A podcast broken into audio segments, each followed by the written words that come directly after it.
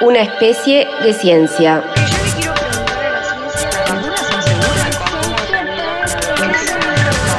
Un experimento narrativo donde las ciencias y la tecnología recorren territorios y comparten preguntas.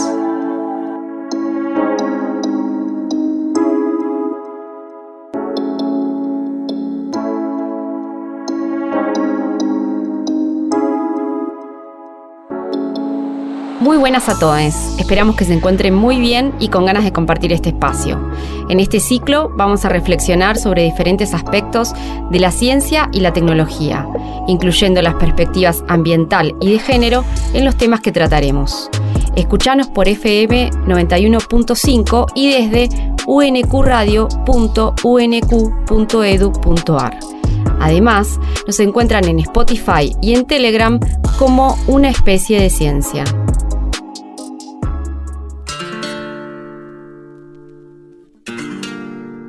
Mi nombre es Clara Añelo, soy estudiante avanzada de la licenciatura en biotecnología y me desempeño como auxiliar académica alumna en el área de ambiente del Departamento de Ciencia y Tecnología de la Universidad Nacional de Quilmes. Además, trabajo como analista en un laboratorio de muestras ambientales y laborales. Hola, soy Nehuen Galeano, estudiante avanzado de la licenciatura en biotecnología. ¿Empezamos? Ciencia y territorio, una mirada sobre el conocimiento y la acción. A principios del 2022, una noticia puso en discusión un tema incómodo. En el desierto de Atacama, a 20 kilómetros de la ciudad chilena de Iquique, hay un desierto de ropas de prendas apenas usadas y también nuevas.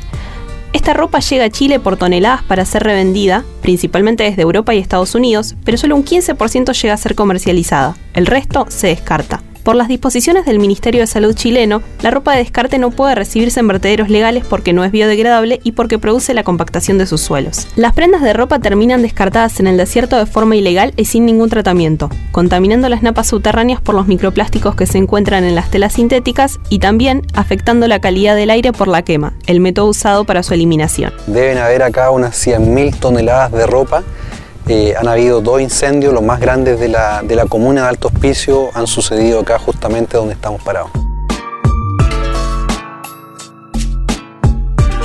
Pero ¿por qué pasa esto? ¿Por qué ropa en buen estado se acumula en toneladas? La respuesta está principalmente en el fast fashion o moda rápida, el lanzamiento de colecciones de indumentaria en tendencia y de corta vida útil. Se trata de modelos de producción de baja calidad y costos, con el fin de poder adoptar las tendencias de la pasarela en el menor tiempo posible. Son prendas que serán reemplazadas rápidamente. Las consecuencias son sumamente graves. Esta industria es la segunda más contaminante a nivel mundial después de la petrolífera, y además el uso de tintes y el tratamiento de telas se llevan un 20% de la contaminación del agua potable. La práctica comercial mediante la cual un fabricante limita la vida útil de un producto de forma deliberada, con la finalidad de forzar al consumidor a cambiarlo, se conoce como obsolescencia programada. El caso más conocido es el de las lámparas de iluminación, que al lanzarse al mercado tenían una duración casi limitada, pero con el tiempo su vida útil fue limitada en mil horas por acuerdo de los principales fabricantes. En el mundo de la moda, el caso más conocido son las medias de nylon. Las originales fabricadas por DuPont eran casi rompibles, pero pasaron a ser prácticamente descartables. Juliana Borovio, conocida en redes como Leslie, es periodista especializada en moda. Haciendo un poquito de historia, ¿de dónde venimos y hacia dónde pensás que vamos con la moda rápida? ¿Hay alguna perspectiva de modificación de este modelo actual? ¿De dónde venimos con la moda rápida? Bueno, e, es un proceso súper largo, no es algo que empezó eh, en este siglo siquiera y tampoco en el siglo XX. De hecho, es algo que ya no al mismo nivel y no como lo conocemos ahora, pero es algo que ya se manejaba en el siglo XIX. En el siglo XX empezó a tener muchísima más eh, relevancia, sobre todo en la década del 60, del 70, con nuevos modelos de producción que se empiezan a implementar y eso haciendo un, un paréntesis y llegando hasta hoy, obviamente potenciado con Internet, las redes y la globalización, hizo que el problema sea mucho más grande. ¿A dónde vamos? Es difícil de, responder porque por un lado yo creo que eh, hay consumidores que están mucho más eh, informados de, de lo que es el fast fashion y cuáles son las consecuencias negativas que tiene. Por el otro lado, por justamente las redes sociales hay una cultura de- del consumo mucho más grande y las personas también quieren tener todo eso que se muestra en las redes y eso hace que quieran comprar mucho más y obviamente no a precios elevados sino a precios accesibles que son los que ofrece la moda rápida. ¿Hay alguna modificación de este modelo? Yo creo que sí, creo que cada vez hay más información para los consumidores y hay un ánimo de, querer cambiar, pero la verdad eh, es un tema que es súper complejo y a veces los números muestran que no tenemos mucha esperanza, pero bueno, hay que seguir trabajando para lo contrario. En Twitter la pueden encontrar como arroba youaremybesoar y en Instagram y su blog como intravenous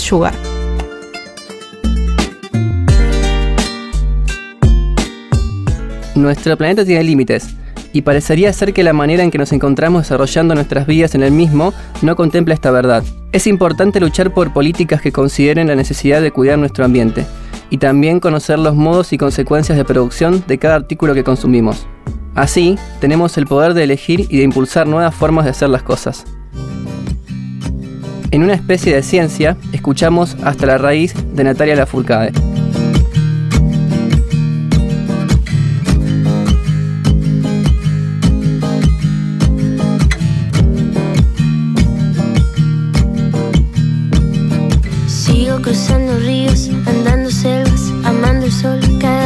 Sigo sacando espinas de lo profundo del corazón. En la noche sigo encendiendo sueños para limpiar con el humo sagrado cada recuerdo. Cuando escriba tu nombre en la arena blanca con fondo azul, cuando mire cielo en la forma cruel de una nube gris, aparezcas tú. Una tarde subo una alta loma, mire el pasado, sabrás que no te he olvidado. Te llevo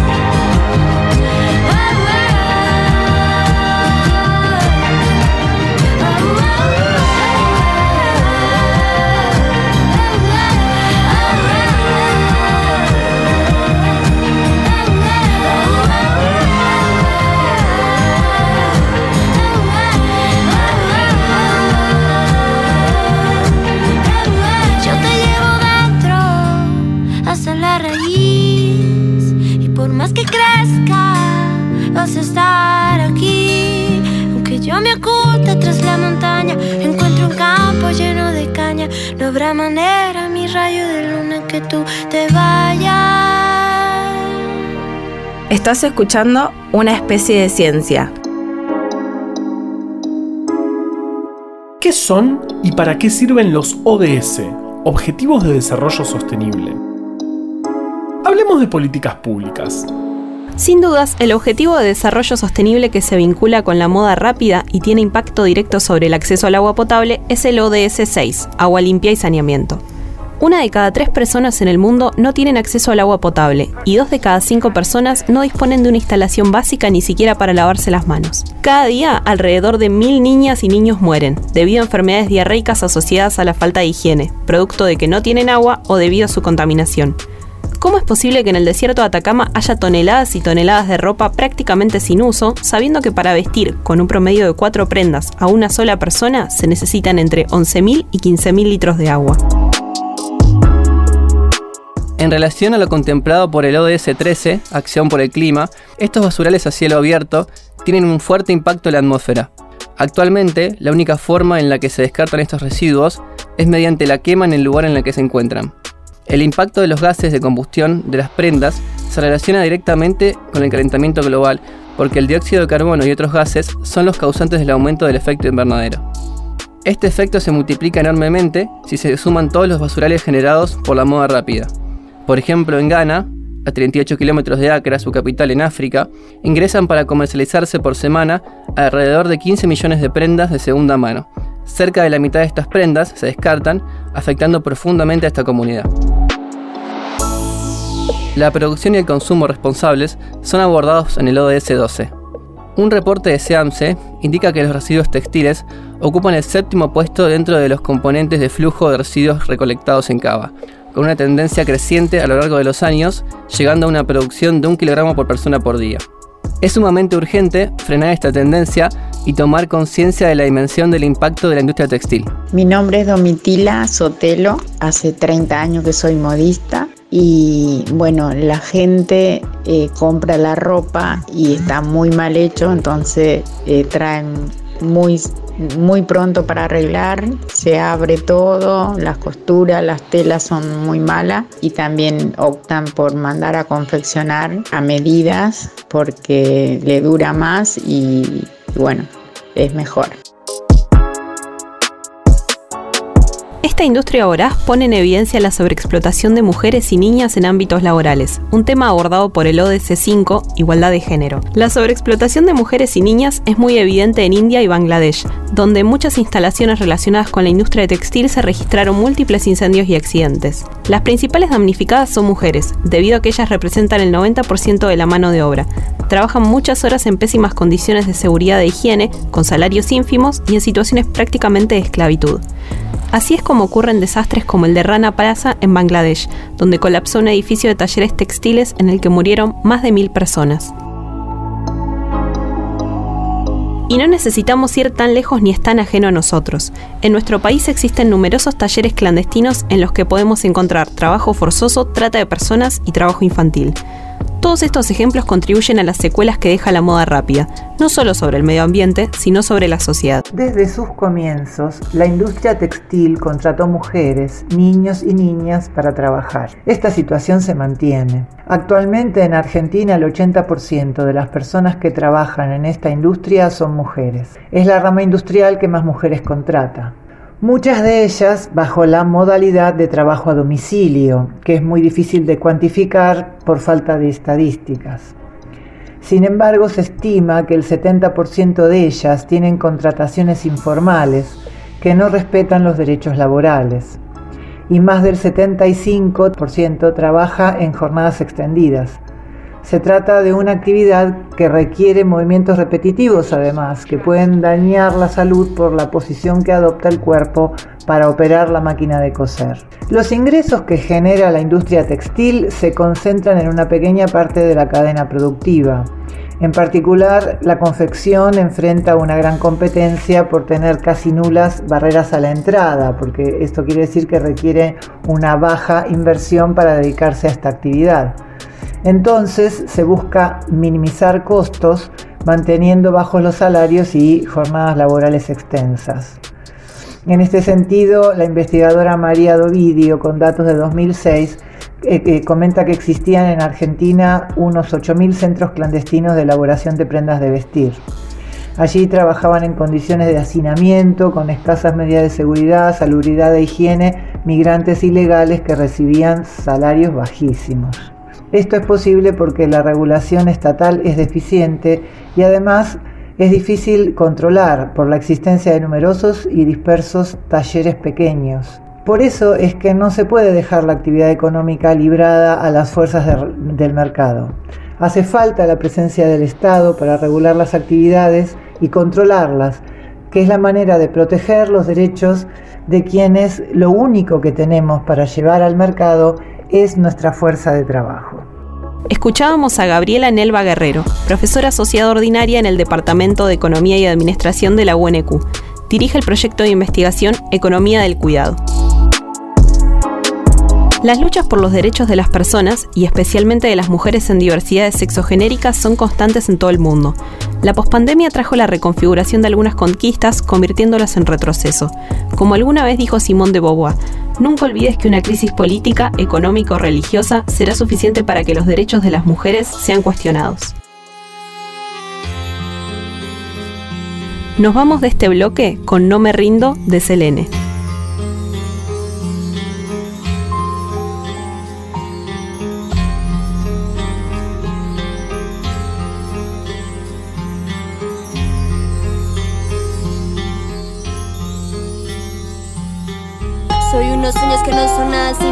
Tierra fértil que de flores el alma quiere vestir, dulce elixir, música en ti, solo existir, aprendiendo de lo que oigo para poder convertir su absurda causa en voz y esperanza, la fuerza con dulzura, implantarla ya sin pausas, no me rindo, lucho y consigo, sí. Yo lucho y consigo búsqueda innata de fe y de confianza. Con un Dios que me susurra que el que persevera alcanza. Y su odio no asará cuando el amor da alas forzado por años en estas andanzas. Piso firme sin rendirme las heridas no han podido hasta el momento destruirme. Al revés me volvió indestructible Internada en las musas a las cuales soy susceptible. Estoy segura de lo que soy Tengo un instinto saborarte que sale del corazón Que se frustra porque el buscar monedas no disfruta. Y al encontrar su esencia otros la quieren pisar Más allá del mundo gris que nos pintan voy a llegar A quitar caretas sin necesidad de criticar Más bien de argumentar respetando la verdad Convirtiéndome en el aire que has de respirar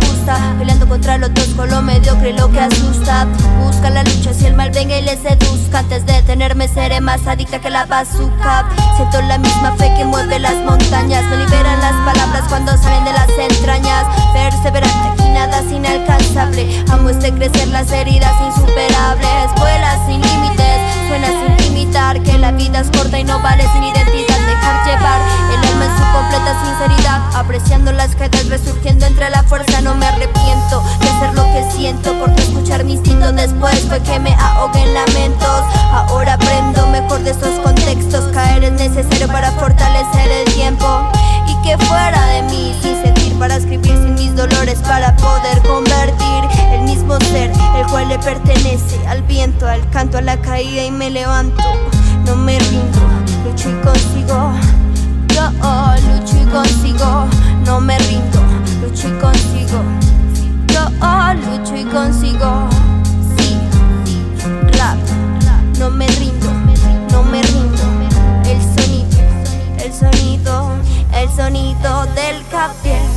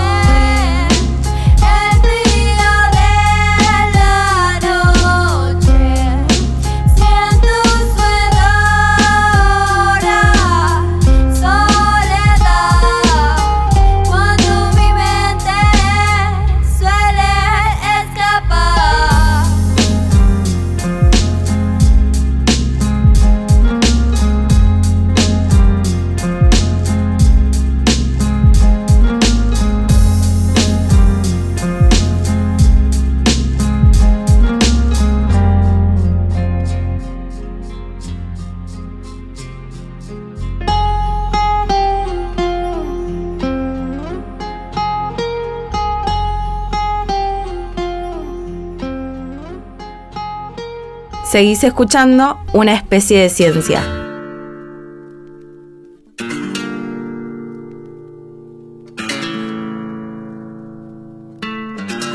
La comunicación de la ciencia. Un objetivo, muchas estrategias. Un emprendimiento.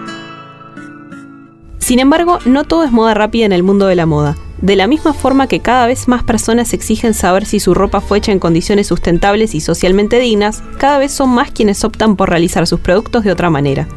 Una de las alternativas más interesantes es la del uso de descartes textiles o de materiales alternativos como materia prima.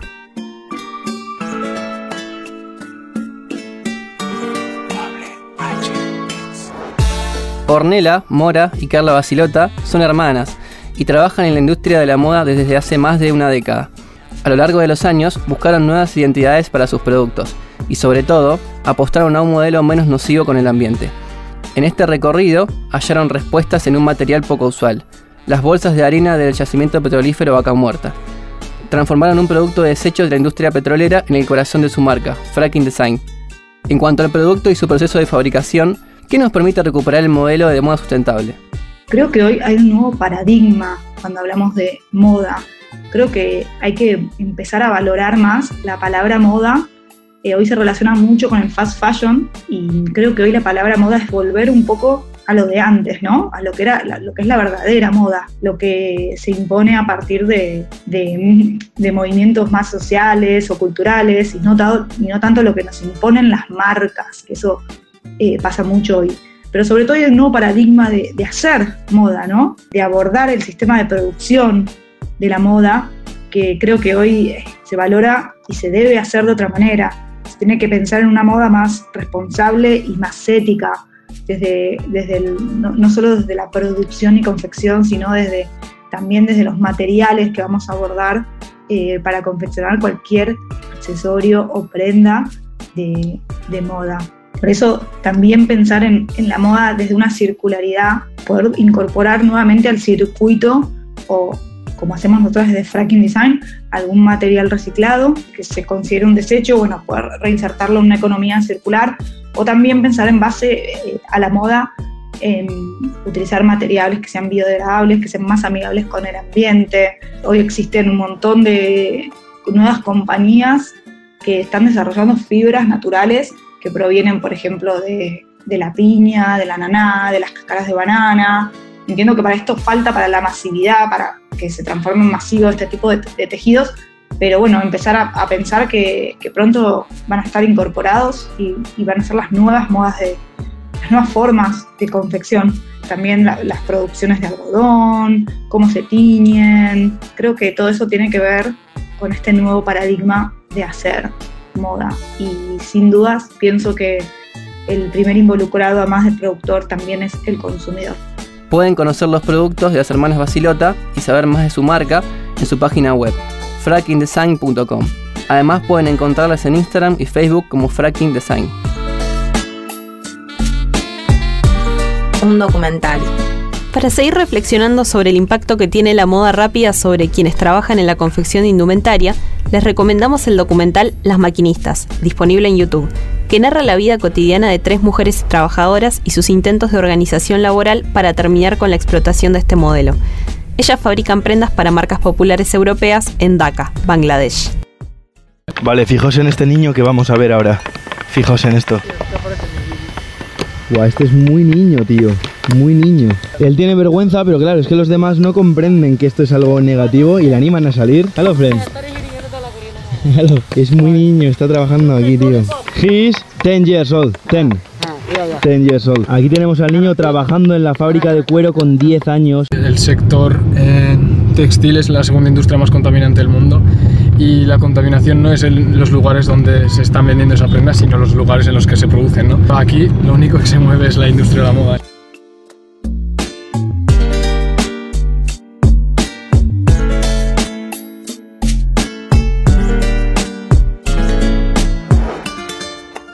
Este programa es el producto del proyecto integrador en el marco de la materia Salud Pública y Ambiente de la licenciatura en Biotecnología de la Universidad Nacional de Quilmes bajo la coordinación de las profesoras Sandra Goni y Mercedes Pastorini. Hasta aquí llegamos por hoy. ¿Te sumás la semana que viene? Les esperamos. Música original, Larro Carballido. Diseño gráfico, Anto Coto Miranda. Producción general, integrantes del programa de extensión universitaria, Vivios. Asistente de producción y edición de sonido, UNQ Radio, la radio pública. Auspicia, Secretaría de Extensión Universitaria. Una especie de ciencia. Una especie de ciencia.